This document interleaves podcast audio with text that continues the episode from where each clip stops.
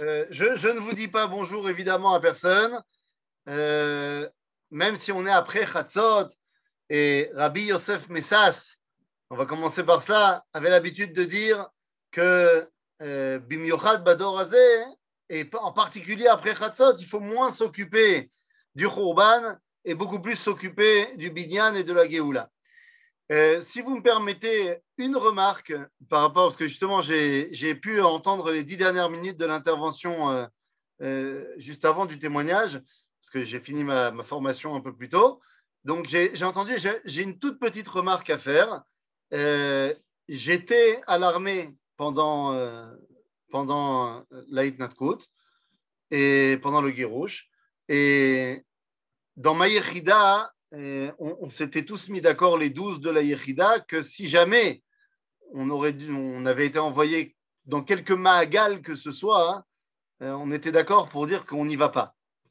Euh, et que s'il faut être Messaref Kouda, eh ben, on sera Messaref Kouda. S'il faut euh, en passer par là, on passera par là.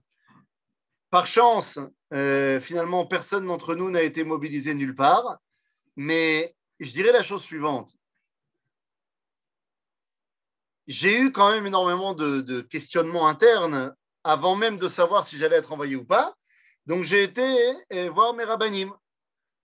Euh, qui je suis, euh, j'ai 21 ans, je ne connais rien. J'ai été voir mes rabbinim. Et j'ai été voir tant le Rav Cherki que Rebavrum Shapira. Et la réponse a été très claire. On dit Pourquoi est-ce que tu poses la question? Arrête, l'État d'Israël, c'est Kadosh, mais on ne va pas changer la Torah euh, à aucun moment. Nous avons le devoir d'écouter nos parents, par exemple, d'après la halacha. Tout ce qu'ils nous demandent de faire, on doit faire, sauf quand ils nous demandent de transgresser la Torah.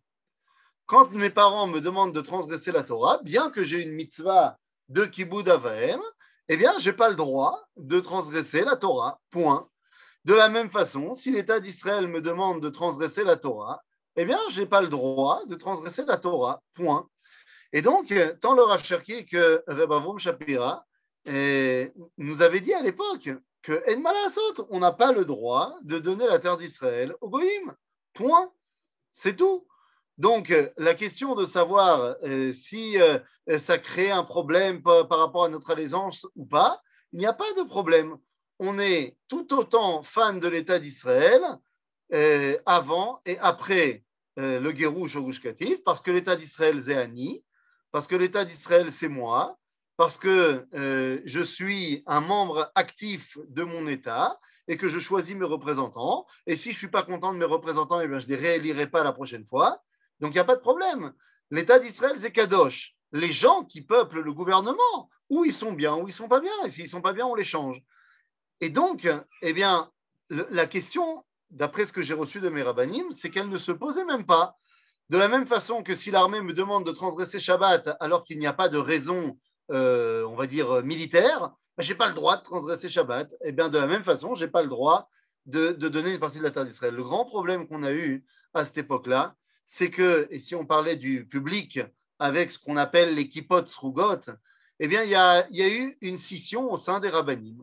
Et qu'il y a des rabbinim qui ont dit euh, qu'on n'a pas le droit d'être Messaref Kouda. Et je ne rentre pas évidemment sur qui avait raison, euh, je n'ai pas la, longueur de barbe qu'il faut. Donc je ne rentre pas dans la question de savoir si on mais à ce moment-là, à partir du moment où il y a des rabbins, quels qu'ils soient, qui ont dit que on ne peut pas s'opposer à cette décision-là, eh bien, on avait, à mon sens, perdu la bataille. Euh, je pense que si il avait été question de démanteler Kiryat Sefer, euh, ou de démanteler un autre euh, Bétar élite ou une autre ville charédite, jamais de la vie euh, ça aurait marché parce que tout le monde serait sorti avec les stenders à la main pour empêcher n'importe qui de rentrer. Je ne sais pas si c'est la bonne solution, mais une chose est sûre, c'est qu'il y aurait eu une paix échad à ce niveau-là. Et je pense que l'erreur qu'on a pu faire il y a trop d'années maintenant, c'est que au sein de la Naga rabbinite, au sein de la direction des rabbinim de notre milieu, eh bien, il n'y a pas eu une voix qui s'est euh, élevée. Euh, pour moi, la question ne se posait pas. Euh, la voix, c'était Maran Arav Arashi Israël, Rosh Yeshiva, le Rebbe Avrum Shapira.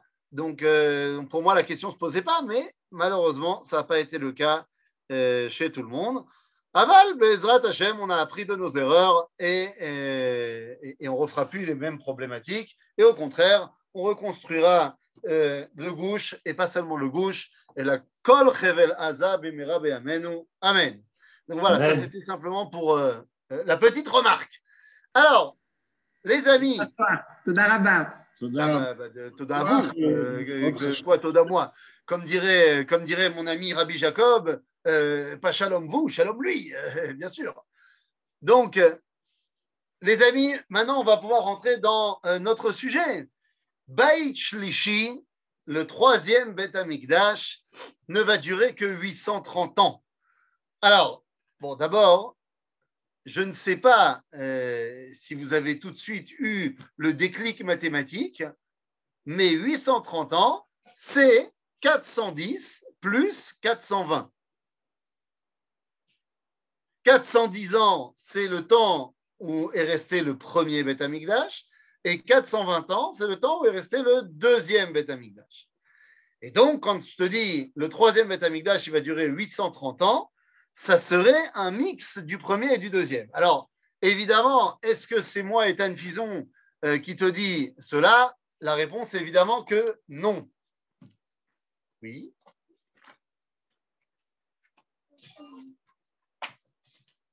Mesdames, messieurs, au revoir. Merci. On peut fermer la porte, s'il vous plaît. Merci beaucoup. Top. Alors, voilà. Donc, quand je dis 400, 830 euh, ans, donc c'est le mix entre le premier et le second. Mais évidemment, ça ne vient pas de moi.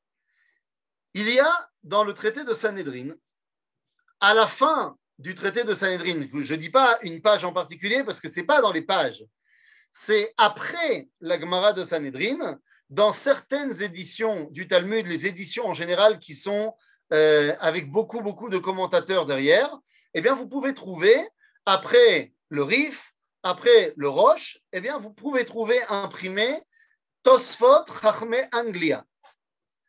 Tosfot Chachme Anglia, euh, c'est euh, Anglia depuis qu'ils sont revenus en Angleterre sous l'impulsion de Cromwell au XVIIe siècle. Eh bien, là-bas, Tosfot Rachme Anglia nous disent Bet Bait Shlishi, il va durer 830 ans. Alors, tu vois, je te le balance comme ça en pitch du chiour avant même de commencer à prouver quoi que ce soit. Et la question qu'on se pose, c'est bon, bah, pourquoi pas 830 ans? Mais quoi? Ça veut dire qu'au bout de 831 ans, Yesh il y a de nouveau une destruction du Bait Shlishi au bout de 830 ans Bien, les amis, c'est de cela que j'aimerais euh, vous parler d'abord aujourd'hui. Alors, tout d'abord, j'aimerais m'auto-corriger. Parce que quand on parle de reconstruction du Bet, du Bet Amigdash Licha et qu'on parle du Baït Shlishi, en vrai, vous le savez bien, on ne devrait pas parler du Baït Shlishi. On devrait parler du Baït Ramishi. Eh oui, nous n'attendons pas la reconstruction du troisième temple, mais nous attendons la reconstruction du cinquième temple. Ah bah oui, parce qu'en vérité, il y a déjà eu un troisième et il y a déjà eu un pseudo quatrième aussi. Ah bah oui, ah les amis, il faut le savoir. Lorsque Shlomo crée le Bet Amikdash Birushalayim, c'est le premier Bet Amikdash.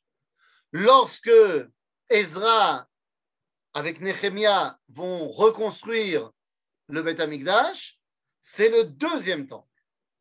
Les Hashmonaïm, à l'époque de Hanouka, après la conquête et la reconquête, si tu veux, de Hanouka, et le fait que les Hashmonaïm aient eu un petit peu plus de puissance, ils vont agrandir un petit peu le Beth Amikdash, ils vont faire un Tama 38, si vous voyez ce que je veux dire. Mais après arrive Hérode.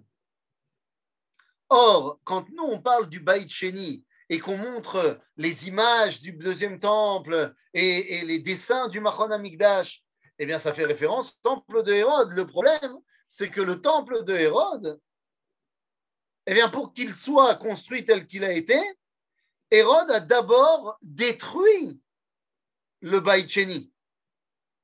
C'est-à-dire que ce qu'Hérode a fait n'était pas un Tama 38, c'était ce qu'on appelle pinouille-binouille. Il a complètement détruit le Beth Amikdash et ensuite il l'a reconstruit. Alors on a l'habitude de dire que c'est toujours le deuxième temple parce que c'est pas qu'il l'a détruit, euh, il l'a détruit pour le reconstruire. Les, les, pierres étaient déjà là. Mais il n'empêche que le temple de Hérode, eh ben, concrètement, c'est un troisième Beth Amikdash dans l'histoire juive. Et puis, bon, alors on sait, les Romains l'ont détruit, mais il y a eu, quelque temps plus tard, eh bien, un quatrième Beth Amikdash. Et quel est le quatrième Beth Amikdash? Avez-vous entendu parler de Julianius Akofer? Ou alors en français, Julien l'apostat. C'est qui ce mec? Eh bien, Julien n'était autre que l'empereur de Rome. Il est l'empereur qui a succédé à Constantin. Or, Constantin, l'empereur romain, avait été celui qui avait chamboulé complètement l'empire romain en le transformant en empire chrétien. Il avait accepté la religion chrétienne et a transformé tout l'empire en empire chrétien. Julien arrive derrière lui, mais Julien, il n'est pas chrétien. Il a envie de ramener à Rome tout le polythéisme euh, et le panthéon romain. Et donc, il se dit, les ennemis de mes ennemis sont mes amis. Et alors que bah, les chrétiens étaient très, très anti-juifs dès le départ, eh bien, Julien va donner la permission aux juifs, on est au IVe siècle, il va donner la permission aux juifs de Jérusalem de reconstruire le Beth Amikdash uniquement pour embêter les chrétiens. Et alors, les juifs vont se donner à cœur joie, ils vont rassembler tous les matériaux pour reconstruire le quatrième temple. Et la légende, l'histoire, mélanger un peu les deux, nous raconte que Erev Trilat Abnia, que la veille du début des constructions, il y a eu un grand incendie qui a détruit tous les matériaux de construction. Et les Juifs ont vu ça comme un, signe, comme quoi Kadosh Baruch n'était pas d'accord qu'on reconstruise le Beth Amikdash. En tout cas, si on accepte euh, ce, début de, création comme étant quatrième, eh bien, on attend le cinquième Beth Amikdash. Ce sera un Beth Amikdash tunisien. Euh, pourquoi pas En tout cas, ce cinquième ou troisième, l'Omchané, Beth Amikdash, eh bien, les amis, avant de dire qu'il va rester 830 ans, ben, on attend tous. On attend tous qu'on puisse le reconstruire. Et la question qu'on doit se poser en premier lieu, c'est est-ce qu'on va le reconstruire? Parce que, il me colle à Kavod. Cette année, j'ai fait quelque chose que je n'aurais pas dû faire. Parce qu'à Tisha B'Av, on n'a pas le droit de s'énerver. C'est pas bien de s'énerver, il faut faire preuve de Havatrinam et il faut s'écarter de toute possibilité de Sinatrinam. Donc, j'ai fait une erreur. Hier soir, en rentrant euh, de la Tfila, de la Megillah, eh bien, j'ai commencé à regarder un petit peu ci et là sur euh, les internets les différents cours qui étaient proposés sur Tisha B'Av. J'aurais pas dû faire ça.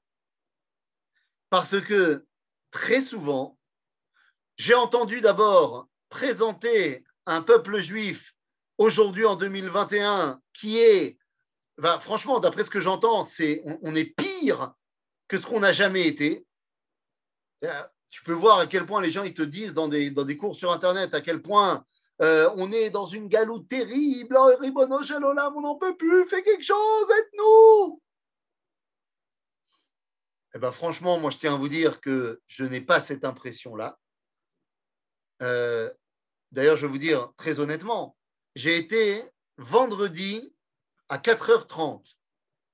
Donc, vendredi, 4h30, Maman, juste avant Shabbat, c'était un grand, grand, grand mifta pour que ma maison soit prête à ce moment-là, que tout, tout, soit prêt pour Shabbat et tout. En plus, on avait euh, plein d'invités Shabbat.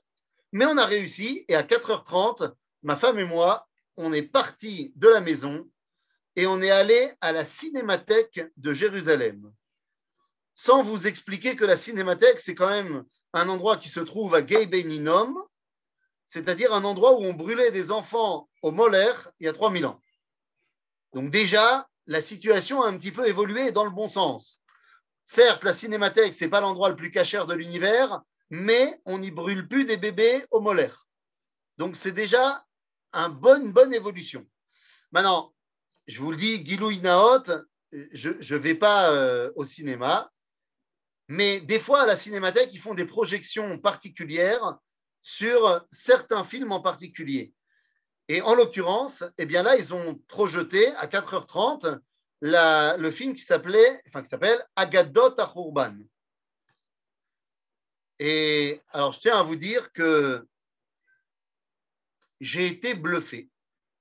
D'abord parce que je ne savais pas du tout à quoi m'attendre. Euh, je ne savais pas que tout le film, c'était des dessins.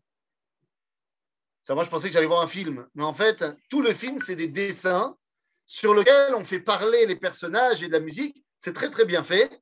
Et ça montre extrêmement bien. Bon, alors, c'est pas de, pas de l'orgueil. Hein. Je, ne me la pète pas du tout. Mais je vous avoue qu'en tant que Moré et, et, qui aime beaucoup l'histoire et machin, j'ai rien appris euh, dans le film. J'ai même plus relevé deux, trois erreurs. Mais franchement, il est très bien. Et il démontre très bien la sinatrinam qu'il y avait à Jérusalem à ce moment-là. C'est ça l'accent du film. Et quand j'entends des gens dire Ouais, mais aujourd'hui, on est dans la même situation. Rabotaille, non, mamashlo. Mais alors vraiment pas, quoi. C'est-à-dire que, certes, on se dispute. Certes, il y a des, il y a des crimes dans, le, dans la société israélienne. Il y a des... C'est vrai. Mais à des moi, je vois qu'il y a 2000 ans, quand les Romains étaient à nos portes, eh ben, on n'a rien trouvé de plus intelligent que de s'auto-brûler les réserves de nourriture pour amener le peuple juif à une situation de famine terrible. Je veux dire, le sang qui a coulé à Jérusalem avant que les Romains rentrent dans la ville, c'était à cause de nous. Hein. C'est nous qui nous sommes entretués. Eh bien, on n'en est pas là, les amis. Les amis, aujourd'hui, quand il y a un problème dans le peuple juif, quand on est attaqué, on est en danger, d'Afka, on voit qu'il y a une ardoute énorme. Alors, c'est sûr, on aimerait que cette ardoute, elle continue même quand tout va bien. Mais tu vois bien qu'on n'en est pas au niveau d'il y a 2000 ans. Donc, Bémet, quand on pose la question est-ce qu'il faut construire le Beth Amikdash Eh bien, c'est vraiment une question que je pose parce que quand tu entends différents rabbinim, tu as vraiment l'impression que c'est pas de notre fait. Le film dont je parlais, c'était Agadot Achourban. Agadot Achourban, tout simplement. Euh, quand on entend certains parler, on n'a pas l'impression que c'est de notre fait la possibilité de reconstruire le Beth Amikdash. Et on entend de plus en plus, et ça, me rend fou, parce que plus le temps passe et plus on est censé être grand, et plus on entend des gens qui veulent nous faire redevenir petits. Qu'est-ce que ça veut dire redevenir petit Eh bien, dans la conscience collective, et chez les Français aussi, mec, le Beth Amikdash, il va tomber du ciel. C'est génial. C'est un vrai film de science-fiction, le Beth Amikdash. Il y a certainement un astéroïde qui se balade en orbite euh, euh, à côté de Mars, avec un Beth Amikdash tout prêt à l'emploi construit dessus, et Bezrat Hashem, eh ben, un jour, il va descendre sur Terre. Et Ribono Shel Olam, non. Et c'est pour ça que j'aimerais voir un petit peu quels ont été les avis proposés par nos euh, au fur et à mesure de l'histoire. Je voudrais simplement, avant de vous dire les avis différents des rabbinim, euh, vous rappeler une chose. Ein mikra yotse mide pshuto. Oui, voilà, ça doit être pour ça que, que M. Bronson est parti euh, dans l'espace. Il voulait retrouver le Beth Amikdash qui était perdu là-bas, certainement. Euh, les amis, de quoi on est en train de parler? C'est un grand principe du judaïsme. Vous le savez, il y a plusieurs niveaux de lecture dans la Torah. Je ne vous apprends rien. Il y a le pshat, il y a le remez, il y a le drash, le sod, besed. Aval, en aucun cas, vous ne pouvez enlever le pshat, c'est-à-dire la compréhension littérale, simple, de l'équation. C'est-à-dire que les explications ésotériques, elles sont évidemment importantes et profondes et vraies, mais elles ne peuvent pas remplacer l'explication simple. Je vous donne un exemple. il y a marqué dans la Torah qu'on n'a pas le droit de manger de cochon. Ben moi, je pense que s'il y a marqué qu'on n'a pas le droit de manger de cochon, ça veut dire qu'on n'a pas le droit de manger de cochon. C'est révolutionnaire, je sais. Mais il y a des chrétiens qui ont dit, j'ai pas dit des crétins, hein, des, chrétiens, qui ont dit, bah oui, mais quand il y a marqué dans la Torah qu'on n'a pas le droit de manger de cochon, ça ne veut pas dire qu'on n'a pas le droit d'en manger. Ça veut dire qu'il ne faut pas se salir l'âme tel que le cochon se roule dans la boue. Je ne suis pas contre l'idée qu'il ne faut pas se salir l'âme. Mais quand il y a marqué qu'il ne faut pas manger de cochon, ça veut dire qu'il ne faut pas manger de cochon. D'abord et avant tout. Pourquoi je dis ça comme introduction? Parce que les amis, nous avons une mitzvah Oraita de construire le Beth Amikdash. Donc, il faut arrêter avec le Beth Amikdash qui tombe du ciel. Nous avons un commandement de prendre des cailloux et de faire le Beth Amikdash. C'est mitzvah Torah, c'est la vie du Rambam. Dans, dans le Sefer HaMitzvot du Rambam, mitzvah 20, le Rambam nous dit mitzvah livnot bait la Hashem. Point nous avons donc un commandement positif de faire le Beth Amikdash. Donc c'est pas, faut pas attendre qu'il tombe du ciel, faut que nous, Am Israël, on le reconstruise. Ça, c'est la vie du Rambam. Mais évidemment, vous l'aurez compris, il y a d'autres avis, parce que sinon c'est pas drôle.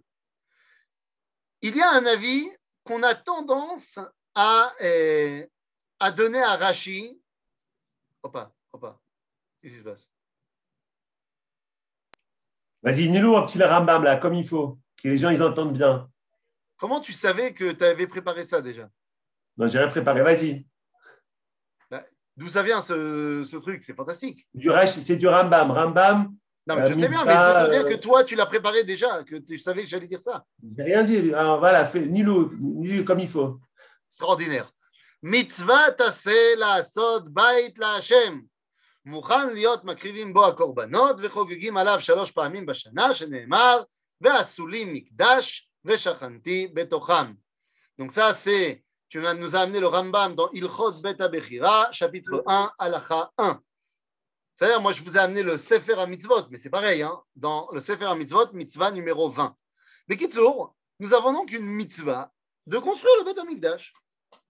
Ça, c'est euh, la vie du Rambam, il est clair, il est voilà, il est sans, appel. Il y a un autre avis qu'on tente à mettre dans les mots de Rachi, qui serait tenté de dire, et ce serait aussi l'avis de Tosfot, que euh, non, en fait, le Beth il va tomber du ciel. Mais en fait, ce n'est pas l'avis de Rachi. C'est l'avis de Rachi dans la Sugia, dans ma Souka, dans lequel il pose la question qu'est-ce qui se passe si Akadosh Baruch il emmène la Geoula qui est c'est-à-dire, si Akadosh Baruch il amène une Géoula pouf, magique, bah, il peut, il fait ce qu'il veut, Dieu. Donc Rachid, à ce moment-là, pose la question et qu'est-ce qu'on fait du Beth Amikdash Il dit, bon, à ce moment-là, il tombera du ciel.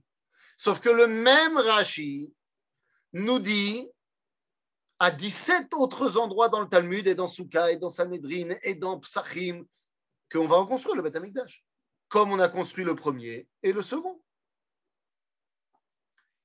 Donc il y aurait un avis qui dirait que Rachid dit qu'il va tomber du ciel, mais en fait on a compris que non.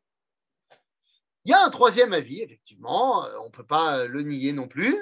Euh, c'est un avis qu'on pourrait trouver chez Rabbeinu Avraham ibn Ezra, qui nous dit que le Beth Amikdash, il va tomber, euh, va, on va le reconstruire, et ensuite la Shrina, elle va descendre du ciel on va reconstruire le Beth Amikdash et ensuite il va tomber du ciel. C'est-à-dire la Shrina va tomber du ciel. Il y a l'avis, évidemment, de Rabbeinu Yitzhak Abrabanel, qui nous dit que Dieu il va reconstruire le Beth Amikdash et nous, on terminera les finitions. Qu'on mettra les ampoules euh, dans, euh, dans, les bâtés Ménorot. Mais il y a également euh, l'avis, et c'est, je vous le dis, ce n'est que mon avis évidemment, mais c'est à mon sens l'avis qui est le bon, à savoir l'avis du Ramchal, le Ramchal qui nous écrit dans un livre sur le Beth Amikdash qui s'appelle Mishkene Elion. Eh bien, le Ramchal nous dit que le Beth Amikdash, il va tomber du ciel et ensuite on va le construire. Qu'est-ce que ça veut dire? Eh bien, ça veut dire que quand on te dit qu'il y a un Beth Amikdash qui est Banouyum Shukhlal Bashamaim, qui est déjà préconstruit Bashamaim, ça ne veut en aucun cas dire qu'il est sur un astéroïde. C'est-à-dire qu'il y a un Beth Amikdash métaphysique qui est prêt, mais ce n'est pas du tout physique. Et donc, ce Beth Amikdash, la Shrina, va descendre, et à ce moment-là, Israël va commencer à mettre les pierres et elle va construire. Donc, nous allons construire le Beth Amikdash parce qu'on aura compris qu'Akadosh Baruch il a dit que c'est le moment. Chez là, c'est que ça sera quand?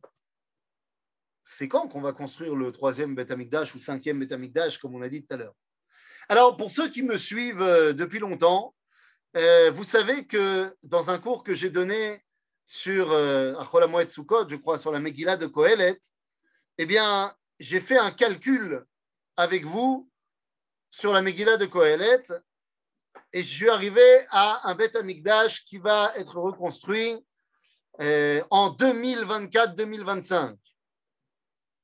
Et je vous rappelle le calcul que j'avais fait selon Kohelet, euh, qui est en fait le calcul se basant sur les 28 étimes qu'il y a dans le Sefer Kohelet, qui termine par Et Shalom. Chazal nous expliquant que Shalom Zebet Amikdash, eh bien, je vous avais expliqué à l'époque que j'avais pris tout simplement eh bien, les 6000 ans de l'histoire humaine tels que nous enseigne la Gemara dans le traité de Yoma, et je les ai divisés par 28, on arrive à à peu près 214 ans.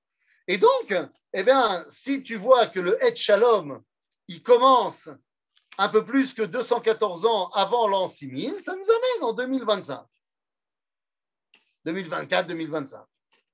Et donc j'ai dit, voilà, Beta Mikdash, 2024-2025, Yalla Lamalo. Et j'ai calmé tout le monde en disant, mais je suis en train de faire des calculs de date, or on n'a pas le droit de faire de calculs de date. Eh bien, je vous rassure, tous les rabbins ont dit qu'on n'a pas le droit de faire des calculs de date, et tous les rabbins qui ont dit qu'on n'a pas le droit de faire de calculs, ils en ont fait quand même. Et ils se sont tous trompés. Donc il y a forte chance que moi aussi je me trompe. Mais en tout cas, ça c'était l'avis d'après le calcul d'après Kohelet. D'après le livre de Daniel, il y a un autre calcul qui est mis en place, et sans rentrer dans tous les versets, il semblerait que ça nous amène à 2027. Et si on prend un autre calcul qu'on pourrait mettre en place suite au fait que, nous dit le Sefer HaZohar, que Bet HaMikdash HaShlishi ou Ha'idgashmut Shel Koach Ma'asa Vigid Le'amo, c'est la réalisation de Koach Ma'asav. Eh bien, Koach c'est en Gematria 28. Je sais que je vous ai déjà perdu, t'en fais pas. Et que donc, ça veut dire que dans la mesure où le Beth Amikdash, il se reconstruit par palier de 70 ans, 70 ans entre la destruction du premier et la reconstruction du second, et il y a également 210 ans, et oui, 210 ans entre euh, euh, le départ en Égypte et la sortie d'Égypte, il y a toujours une foula de 70. Et donc, si on prend cette fois Koach, c'est-à-dire 70 fois 21, eh bien, on va arriver là aussi à un Beth Amikdash qui serait reconstruit dans les années Machoukmo 2027-2028. Tav, Rabotai, je ne sais pas s'il va se reconstruire en 2025, 2026, 27, 28. L'homme chané. Bémet chez l'homme chané, quand on le reconstruira, on le reconstruira. Le plus tôt sera le mieux. Et ça peut être même avant. Mais pourquoi alors je dis qui va durer 200, euh, 830 ans. Alors effectivement, Tosfot, Rachmé Anglia nous ont dit que c'était le Shilouv, la synthèse entre Baït Rishon et Baït Sheni. Mais en vérité, ça va beaucoup plus loin. Le Rav Kook, le Rav nous explique dans Sheelot Utshuvot Mishpat Kohen, nous explique que en vérité, le Baït Shlishi, doit synthétiser ce que représentait, pas seulement en termes d'années, mais ce que représentait Beit Rishon et Baït Sheni. Baït Rishon, c'était Kdushat Aklal, la Kedusha de l'entité collective. Hmm? Attendez, attendez, il y a une question ici, mais je ne vois pas la fin.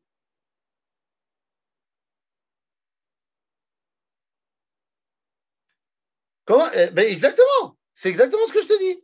Le Rashi dont tu parles, il est tiré du Talmud. C'est-à-dire que le Rashi que tu vas retrouver dans Jérémie, eh bien, c'est le même Rashi qu'on va retrouver dans le Talmud.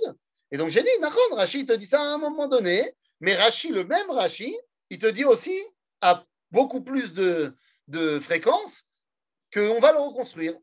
Donc si tu veux euh, admettre Rashi, dans tous les cas, ça ne veut pas dire que le Beth Amikdash, euh, qui est déjà prêt, que Kadosh Baruch fait descendre, c'est un Beth Amikdash physique. Le Beth Amikdash physique, eh bien, on devra, mal à se retrousser les manches et le reconstruire. Et donc, le Beth Amikdash Arishon, c'était Kdushat Aklal il y avait où pourra-t-on le reconstruire? Bah, Là où il était euh, déjà en place. On sait où on doit le reconstruire. Ben, à sur le mont du Temple. D'ailleurs, euh, les musulmans sont très sympathiques. Ils nous ont euh, gardé l'endroit au chaud. Ils ont construit un dôme doré tout au-dessus, exprès pour que le lieu ne soit pas attaqué par l'érosion. C'est plein, c'est bien, non? Le Mishkan dans le désert ne compte pas? Non, il ne compte pas. Pourquoi est-ce que le Mishkan dans le désert ne compte pas? Eh bien parce que il n'est pas à sa place. La place du Beth Amikdash, telle qu'on le dit tous les jours dans la Shiratayam, c'est Teviemo vetitaemo be'ar nachalatecha, machon leshiftecha pa'alta Hashem, mikdash Hashem konenu yadecha. Behar nachalatecha, c'est où la montagne de ton héritage, eh bien, c'est le mont du Temple. Donc, nous savons où nous devons reconstruire le Beth Amikdash, ce n'est pas un problème. C'est-à-dire, Bekitsour, avec le Mashiach comme chef de chantier, alors, puisque ça fait partie de ce qu'il devra faire, euh, avec le Mashiach comme chef de chantier ou pas. Le même Rav que j'ai cité tout à l'heure nous dit qu'on peut construire le Beth Amikdash avant le Mashiach. Et le Mashiach, peut être le dirigeant du peuple juif au moment où on le construit, mais ce n'est pas pour ça que directement on le reconnaîtra comme étant Monsieur Mashiach. Puisque le Mashiach, d'après les lois sur le Mashiach dans le Rambam, il a plusieurs choses à faire, et ce n'est qu'après avoir réussi toutes les choses qu'il est Bémet Mashiach. Or, l'ordre des choses tel qu'elle est présentée dans le Rambam n'est pas un ordre déterminant on doit faire tous les trucs, mais pas forcément dans le, même ordre qui est marqué dans le Rambam. Donc peut-être qu'effectivement, il y aura quelqu'un qui sera à la tête du peuple juif au moment où on construira le Beth Amikdash, mais qui finalement euh, mourra avant qu'on ait terminé, je ne sais pas, de ramener les juifs de France en Israël. C'est-à-dire, donc ce ne sera pas lui le Melech HaMashiach. Ça aura été quelqu'un qui aurait pu être le Mashiach, mais qui finalement ne l'aura pas été. Alors, qu'est-ce qu'on attend? Mais enfin, shoot Meod, qu'est-ce qu'on attend?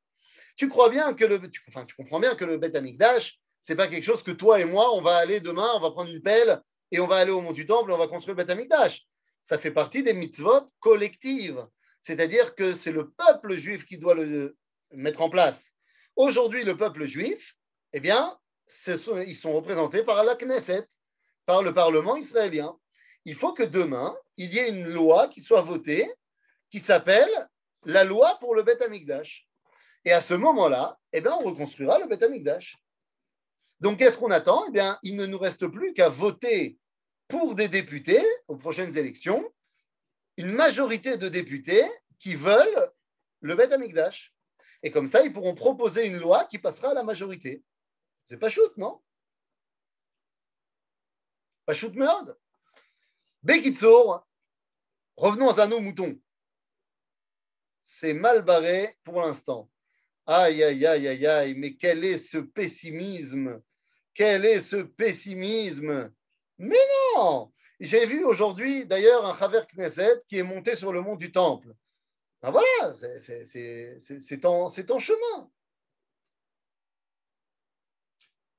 Euh, Tov, nous. Nous, nous. Pas besoin d'un Sanhedrin. Je ne sais pas, c'est une question, c'est une réponse, c'est une affirmation.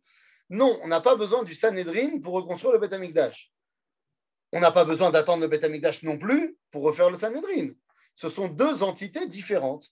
Il est évident que dans l'idéal, les deux sont au même endroit, puisque le Sanhedrin doit s'installer au Lishkat Agazit, au Beth Amikdash. Il y a déjà Mashiach, Baruch Hashem, comme à chaque génération.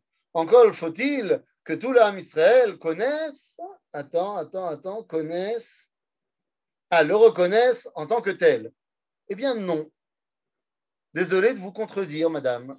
De dire qu'il y a le, Mashiach aujourd'hui, c'est comme de dire que euh, quand on dit qu'il ne faut pas manger de cochon, ça veut dire qu'il ne faut pas se salir l'âme. C'est Nachon que nos sages nous disent que dans chaque génération, Yesh Melech HaMashiach.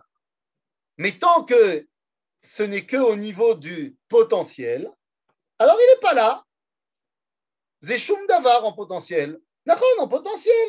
Mais potentiel, eh, ça ne veut rien dire concrètement. Donc, à force de, de faire vivre le judaïsme et les juifs sur des, des, idées métaphoriques, eh bien, on est justement, on, arrête de vouloir agir. Vous savez, il y a une chanson qu'on chantait dans les mouvements de jeunesse qui disait Amanetzach l'homme efached miderech haroka. Amanetzach l'homme efached, l'homme efached miderech haroka. C'est une phrase qui est terrible. Parce que comme on, sait qu'on est à Manetzar, eh ben, on n'a pas peur d'un long chemin. Et résultat des courses, euh, on ne bosse pas. Et on attend, et on attend, et on attend. D'ailleurs, d'attendre. Il faut faire. Donc, Bekitsour, tout ça pour dire que le premier Beth Amikdash, c'était Gdushat Klal. La Mamlacha, à l'époque de Shlomo, elle était au top. Mais il n'y avait pas Gdushat Prat. Au niveau de l'individu, Avodazara, Gilurayot, Shvichut Damim. Donc il y avait une très grande dimension au niveau collectif, mais pas au niveau individuel. Le Beth Amikdash a été détruit par les Babyloniens. 70 ans plus tard, on a reconstruit le deuxième temple. Soit un bâtisseur et non un discuteur, comme diraient certains.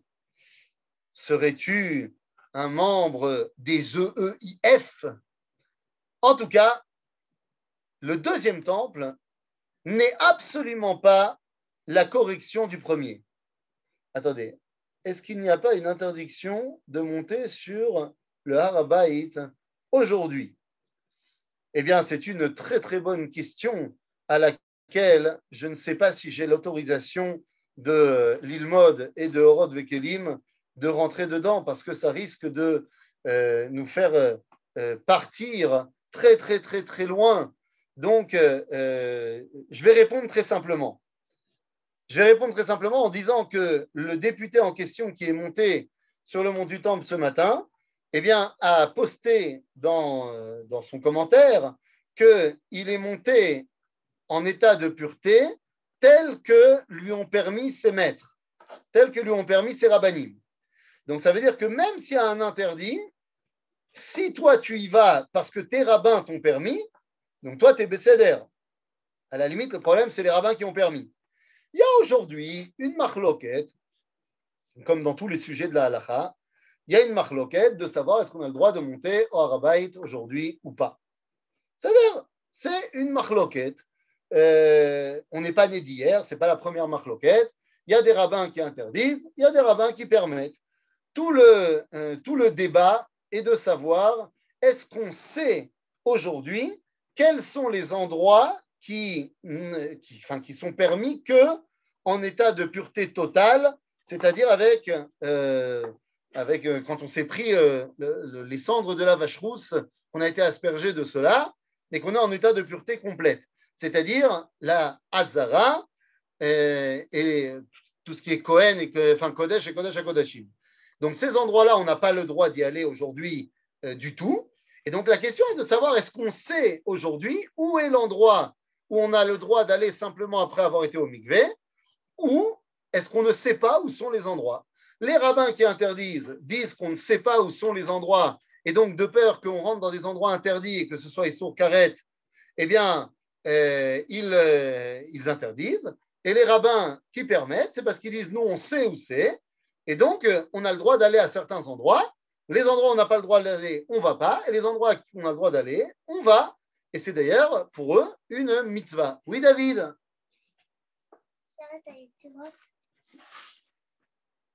David, tu as levé la main.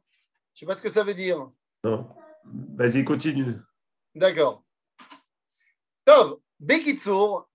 Donc, tout ça pour dire que euh, euh, le premier Beth c'était Kdushat Aklal. Le deuxième Beth c'était Kdushat Prat il n'y avait pas du tout de Gdushat Aklal dans le deuxième Beth Par contre, il y avait Gdushat Prat. On était des tzadikim. Oui, des tzadikim de la halacha, pas de problème. Seulement, on était tellement tzadikim individuellement, eh bien, qu'on a été capable de s'auto-détruire dans une Jérusalem où il y avait des tzadikim. Parce qu'on était tzadikim mais j'étais copain que des tzadikim qui pensent comme moi. Les tzadikim qui ne pensent pas comme moi, eh bien, je suis prêt à les tourner en dérision, je suis prêt à me moquer d'eux, je suis prêt à euh, faire des shaming sur Facebook, je suis prêt à dire que c'est des, charlatans, des mécréants, des tout ce que tu veux. Bon, évidemment, toute ressemblance avec un cas actuel serait purement fortuit, involontaire, bien sûr. Mais quand tu repenses deux secondes à l'histoire de Kamsa et Bar Kamsa, cette fameuse histoire que nos sages nous disent qu'à cause d'elle, Jérusalem a été détruite.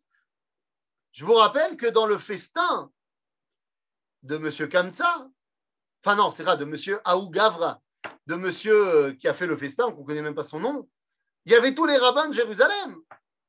Et personne ne s'est révolté contre cet agissement qui fait honte à son prochain. Si vous, vous. Attendez, attendez, j'ai bugué, il y avait une question. Si vous permettez d'envisager le temple dans ces dates-là, alors Mashiach est déjà là, même non dévoilé. Eh bien, ma réponse est très simple. Pense à rien. Niré. Vous savez, hein, tout peut se passer en très très peu de temps. Hein. Bon, Hachem. Quoi qu'il en soit, ça c'était le deuxième temple. Gdushat Prat, mais sans aucune connexion entre les différents pratim. Si bien qu'on va avoir, eh bien, euh, Bet Hillel, Bet Shammai, qui vont s'entretuer, Bet Hillel. Si bien qu'on va avoir Purushim, Tzdukim, qui vont s'entretuer. Qu'on va avoir Kanaïm, qui vont massacrer tous ceux qui ne pensent pas comme eux. Même d'autres Kanaïm.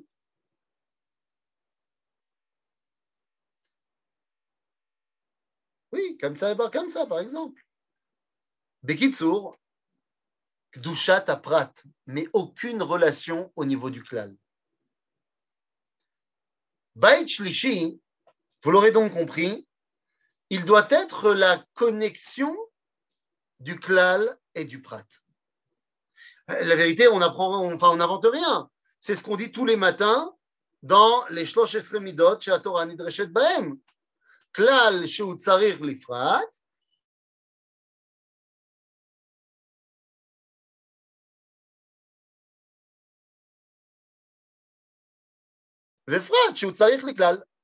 Du klal et du prat, il se passe avec les Canaïm, et qui sont-ils exactement?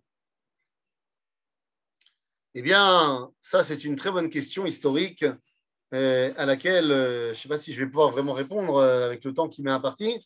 Les Canaïm étaient une faction de Juifs à Jérusalem à la fin de l'époque du Second Temple, qui, comme leur nom l'indique, étaient Canaïm, vengeurs, et ils voulaient, par des actions, faire dégager les Romains d'Eretz Israël, et pour cela, ils étaient prêts à massacrer tous ceux qui ne pensaient pas comme eux. Beaucoup de Romains et aussi beaucoup de Juifs. Est-ce que c'était des gens bien? L'Erteda, je ne peux pas les juger. c'était une situation vraiment compliquée. Il y a plein de choses avec lesquelles euh, j'arrive pas à être d'accord, j'ai froid dans le dos, mais il y a plein de choses avec lesquelles je ne peux pas être d'accord avec les autres qui ne voulaient pas faire d'action contre les Romains. Donc, ce c'est pas clair. Parmi les Canaïm, nous avons Rabban Shimon ben Gamliel, qui était naissé à Sanhedrin. Donc, c'est n'est pas n'importe qui. On avait un homme qui s'appelait Abbas Sikra, qui était le neveu de Rabban Yochanan ben Zakkai. Kitsour, euh, pas, pas évident cette histoire. En tout cas, en tout cas, Bait Shlishi, comme vous l'aurez compris, doit être la synthèse entre Bait Sheni et Bait Rishon, entre Gdushat Aprat et Kedushat Aklal.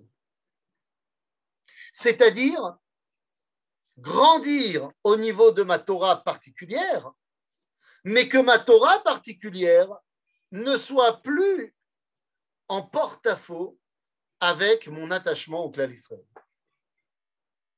Et donc, que ma Torah particulière ne soit pas non plus eh bien, une antithèse avec la reconstruction du peuple.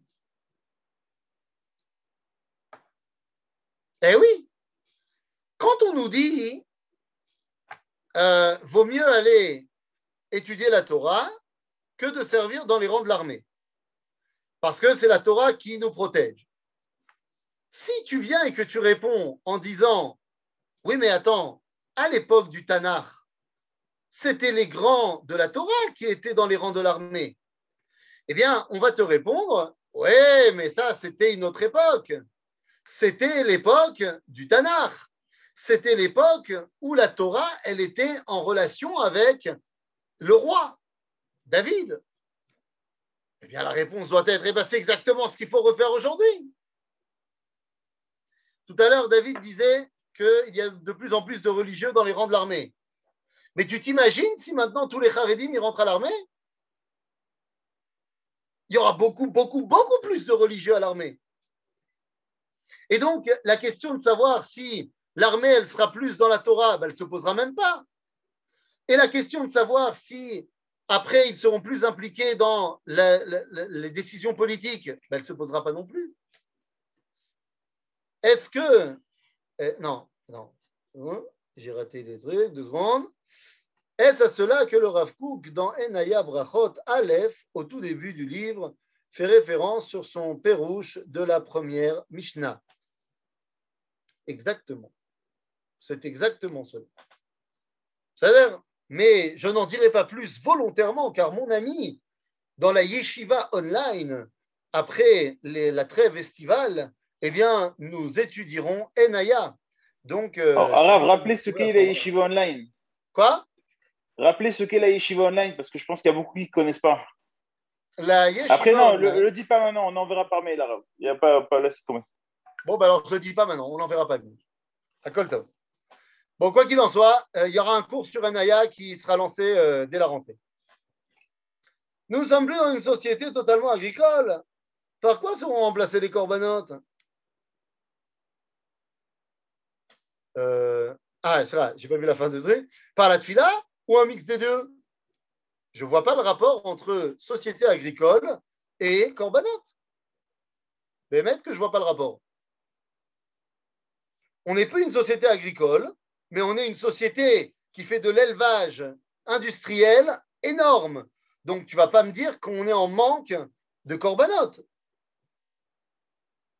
Mais tu n'as pas besoin d'avoir un mouton à la maison. Il suffit que quand tu arrives au Beth Amikdash, tu l'achètes. C'est pas shoot. Tu crois que le mec qui amène son korban khatat, parce qu'il a fait un chet à Paris, il a, transgressé Shabbat Beshogeg à Paris, eh bien, à Pessah, il vient à Jérusalem pour faire Pessah, il doit amener aussi son Korban Khatat. Tu crois qu'il se trimballe avec son mouton depuis Paris? Il va l'acheter à Jérusalem. Donc, ce n'est pas un problème. Et donc, est-ce qu'on va remplacer euh, les corbanotes par la tfila Absolument pas. On va refaire les corbanotes et on fera la tfila aussi, ma, ma baya. Je te rappelle qu'à l'époque du Tanakh, où on faisait les corbanotes, eh ben on faisait la tfila aussi. Donc l'un n'empêche pas l'autre. Ça va? En tout cas, Rabotai, donc ça doit être cette osmose de ces deux dimensions. Et Gdushat Aklal. Semble-t-il que pour arriver à reconstruire cela, ce troisième temple, il faut arriver à cela. Et je pense vraiment qu'on y est là presque. C'est-à-dire qu'on est tout à fait conscient que la reconstruction du peuple juif, elle passe par la Torah. Des fois, c'est pour s'opposer. Des fois, c'est pour dire non, mais la Torah, elle est plus importante que. Ou alors, des fois, c'est pour dire non, l'État, il est plus important que. Mais déjà, quand tu dis que l'un est plus important que l'autre, c'est une erreur. Mais quand tu dis que l'un est plus important que l'autre, tu reconnais euh, l'importance des deux. L'importance des deux. Et donc, on va reconstruire le Beth Amikdash. Mais quand je dis qu'il va durer 830 ans, est-ce que ça veut dire qu'à la fin de ces 830 ans, il va être détruit? Chas Veshalom. Le troisième temple ou cinquième temple ne sera pas détruit ne sera pas détruit car on a lu dans la Megillah de Echa Tam Avoner Batzion, Lo Osif Leagloter. Rachid nous a dit là-bas que dès qu'on revient de Galout et d'Homme, c'est où il n'y a plus de Galout derrière, il n'y aura plus de Urban Betamidash. Mais qu'est-ce que veulent dire alors Achmé Anglia quand ils nous disent 830 ans? Eh bien, ils disent lorsqu'on arrivera à l'osmose du Beit Rishon Beit Sheni, 410-420 ans, alors le Bet Amigdash ne sera plus en porte-à-faux du reste du monde. Eh oui, et je prends les dernières minutes qui me restent pour expliquer cela. Le Beth Amikdash, numéro 1 et numéro 2 ont été détruits. Mais la vérité, c'est que ce n'est pas étonnant. Ce n'est pas étonnant qu'ils aient été détruits. Il ne reste que 219 ans. Ah oui, maximum maximum. Mais euh, on peut très bien faire ça avant. Quoi qu'il en soit, euh, les deux premiers villages ont été détruits. Pourquoi? C'est tout à fait normal. Le Beth Amikdash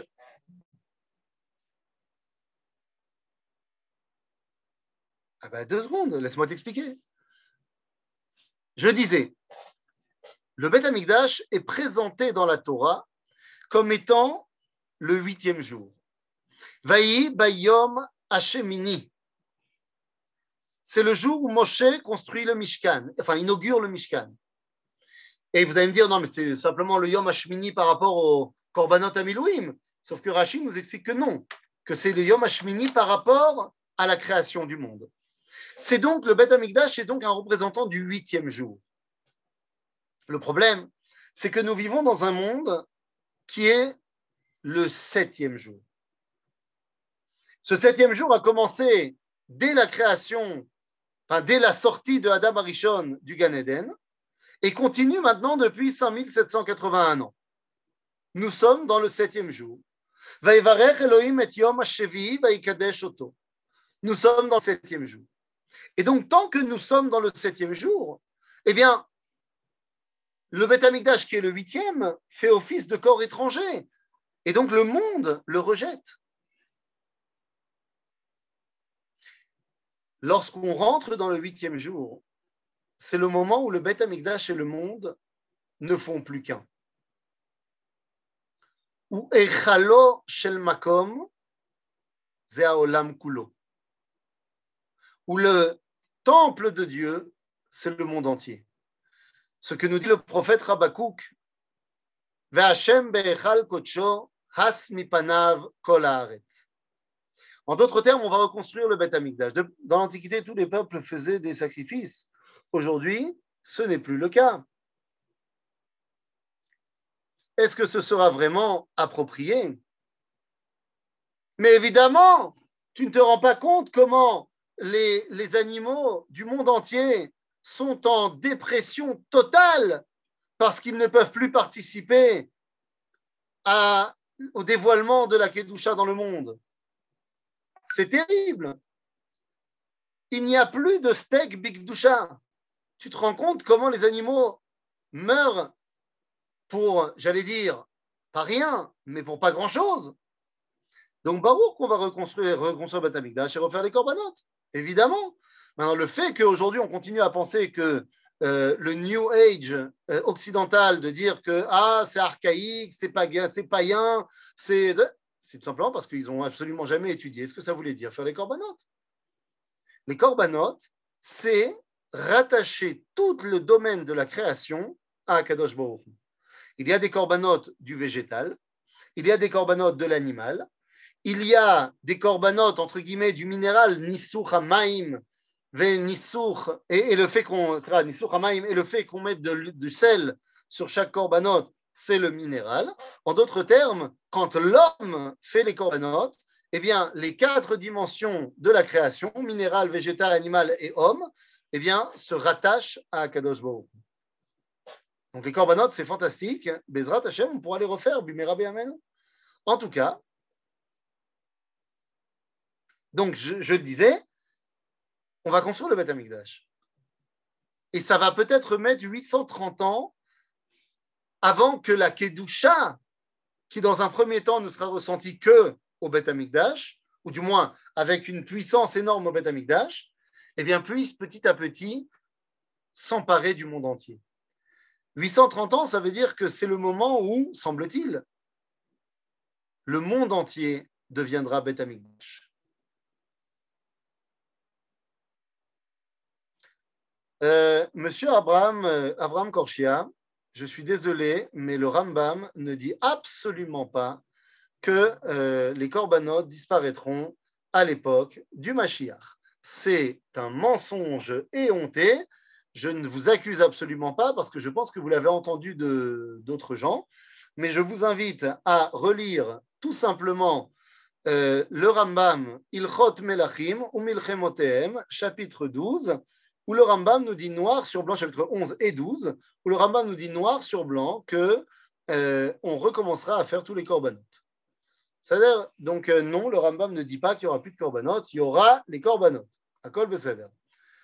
Euh, J'attends avec impatience mon steak Big Doucha. Donc je vous en prie, ne me le prenez pas de la bouche à quelques heures de la fin de Tisha B'Av. C'est pas sympa du tout. Quoi qu'il en soit, cette dimension de 830 ans, c'est semble-t-il le temps qu'il nous faudra pour faire en sorte que la Kdushat Amikdash s'élève dans le monde entier. Et c'est ce qui rejoint les paroles du prophète Zecharia, où Zecharia, un avis, nous dit que viendra un temps où il y ait Kol Sir Birushalayim Kodesh. C'est-à-dire quoi? Normalement, au Beth Amikdash, il y a des ustensiles du Beth Amikdash qui servent à cuisiner les korbanot, qui sont du domaine du Kodesh. Mais les autres euh, casseroles que j'ai chez moi à la maison euh, ne, sont pas, euh, ne sont pas Kodesh. Dit le prophète Zecharia, viendra un temps où il y aura tellement de korbanot que tous les casseroles de Jérusalem seront Kodesh. Il continue en disant Vayal Metzilot Tasus Kodesh Lachem. Il y aura même marqué sur les bijoux qu'on met sur les chevaux une couronne où il y aura marqué Kodesh Lachem. Nous, on connaît ça comme étant la couronne du Kohen Gadol. Eh bien, ça te montre que la Kdusha, va tellement s'amplifier que même les chevaux porteront une couronne où il y aura marqué Kodesh Lachem. Ça te laisse imaginer la Kdusha que aura le Kohen Gadol Bichlal. Mais il y a quand même la vision de la Tzimchonout du Rav Kook à prendre en compte. Oui, bien sûr. Le Rav Kook, lui aussi, pense qu'il faut refaire les korbanot. Et le Rav Kook te dira aussi que la Torah ne change jamais et que donc, si la Torah a dit qu'on fait des korbanot, eh ben on continuera à les faire. Seulement, la Torah a dit qu'on n'a pas le droit de faire de korbanot humains. Et donc, nous dit le Rav Kook dans Chazon Atzimchonut Shalom que lorsque l'animal s'élèvera au niveau de l'homme, alors on fera plus de korbanot de l'animal. Mais on continuera à faire des korbanot du tsomer qui sera élevé au niveau de, euh, de l'animal. En d'autres termes, lorsque la carotte se mettra à dire Mouh et que le bœuf dira comment ça va, alors on arrêtera de sacrifier les bœufs. Ça a l'air, mais on n'y est pas encore. Donc euh, ne t'inquiète pas. Mais la notion du septième jour n'est pas en contradiction avec l'histoire des six mille ans, comme, comme chaque millénaire représente un jour jusqu'au septième. Eh bien non, pas du tout. Le, cinquième, le, le septième jour, c'est les six mille ans de l'histoire. Lorsqu'on nous dit dans le livre de Tehilim, qui elef shanim be'einecha kiyom etmol ki yavor, eh bien c'est du point de vue de Dieu, pas de notre point de vue. C'est-à-dire on te dit, les six mille ans de la création, toi, Ribono Shelolam, tu peux les faire correspondre à dans ton point de vue. Mais de notre point de vue, les 6000 ans de la création de l'homme, c'est le septième jour de la création de Dieu. C'est-à-dire, quoi qu'il en soit, à ce moment-là, la Kdusha aura atteint une telle ampleur eh bien, que le monde entier pourra ressentir la proximité avec Akadosh Baruch Ah, alors est-ce que ça veut dire eh bien, que Eretz Israël n'aura plus un sentiment particulier par rapport au reste du monde? Non. Je vous rappelle que Akadosh a amoindri la lumière de la lune et que viendra un temps où il amènera Kapara à la Yareach. Et on nous dira, euh, se réaliseront les paroles du prophète qui diront que Vetier or alevana ke or que la lumière de la lune sera comme la lumière du soleil, virgule, et la lumière du soleil, Shivatime, sept fois plus forte. En d'autres termes, lorsque eh bien, les nations du monde se seront élevées au niveau d'Israël, que toutes les terres du monde se seront élevées au niveau de la terre d'Israël, eh bien la terre d'Israël chopera un bonus. C'est-à-dire Et Am Israël deviendra à ce moment-là tout le monde au niveau de Kohanim, et les Kohanim deviendront tous au niveau du Kohen Gadol, et le Kohen Gadol, comme dit si bien le Rav Cherki, atteindra, le niveau de Superman, Veyesh Omrim, Spider-Man, euh, mais ça c'est une marloquette. Voilà, Sheniske, Bimera Be'amenu, le Binyan Bet Amikdash, et pourquoi pas dans le timing que j'ai annoncé, ou voire même avant, ונזכה לאכול סטייק בקדושה ביחד בבית המקדש בתשעה באב שנה הבאה, אמן, כן יהי רצון.